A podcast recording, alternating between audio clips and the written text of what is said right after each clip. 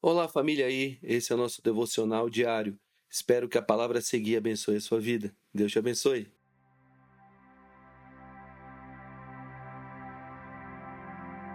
Eu sou a Cris Paiva e hoje eu vou estar compartilhando com você sobre o que Deus tem ministrado no meu coração esses dias.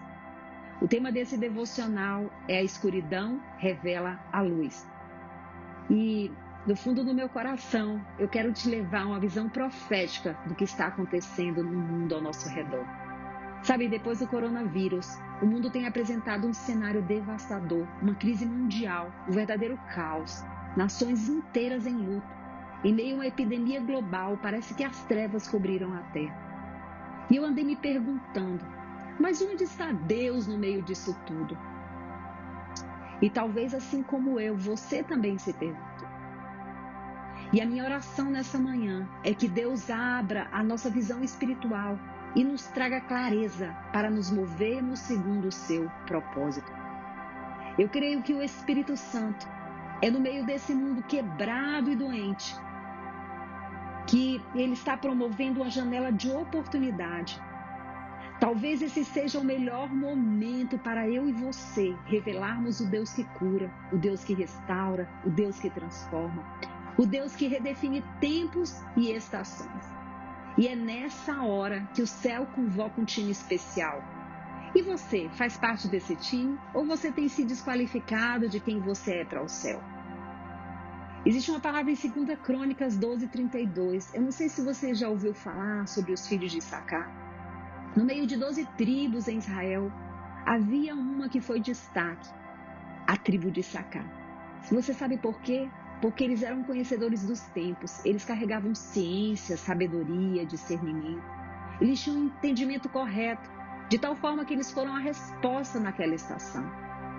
E eles, na verdade, trouxeram a maior mudança na história de Israel. Ei, eu não sei o quanto isso te empolga, mas o mesmo Deus que fez no passado, ele faz de novo. A verdade é que Chegou o tempo de um grande mover de Deus em toda a terra. Mas será que estamos prontos? É no momento da escuridão que a luz será revelada. A palavra de Deus fala em Oséias 4,6: O meu povo está sendo destruído porque lhe falta o conhecimento. Mas que conhecimento é esse? É o conhecer a Deus da maneira que ele sempre sonhou em ser conhecido pela sua criação. Eu falo de natureza, caráter, atributos que estão sobre ele, quem realmente Deus é. E para que tudo isso, para contextualizar essa, esse estudo, eu quero deixar para você Isaías 9, depois eu quero te convidar a meditar do Isaías 9, do 1 ao 7. Mas isso tem me ajudado a pavimentar minha jornada nesse tempo. São duas chaves específicas e eu quero me deter em Isaías 9:2 que fala assim: O povo está andando na escuridão, verá uma grande luz. Essa luz vai brilhar, iluminar todos os que vivem na região da sombra da morte. Sabe, eu percebo que essa palavra é um prenúncio do que vivemos hoje.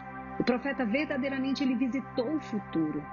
Ele olhou para a escuridão, mas ele viu que a escuridão nunca poderá deter a luz. Esse será o tempo que Deus vai manifestar a sua luz. E eu falaria hoje que a marca profética dessa estação é que todos verão a luz. Eu também quero deixar Isaías 9:7. Veja, veja lá. O seu reino crescerá e haverá completa paz. Aqui fala sobre o reino inabalável.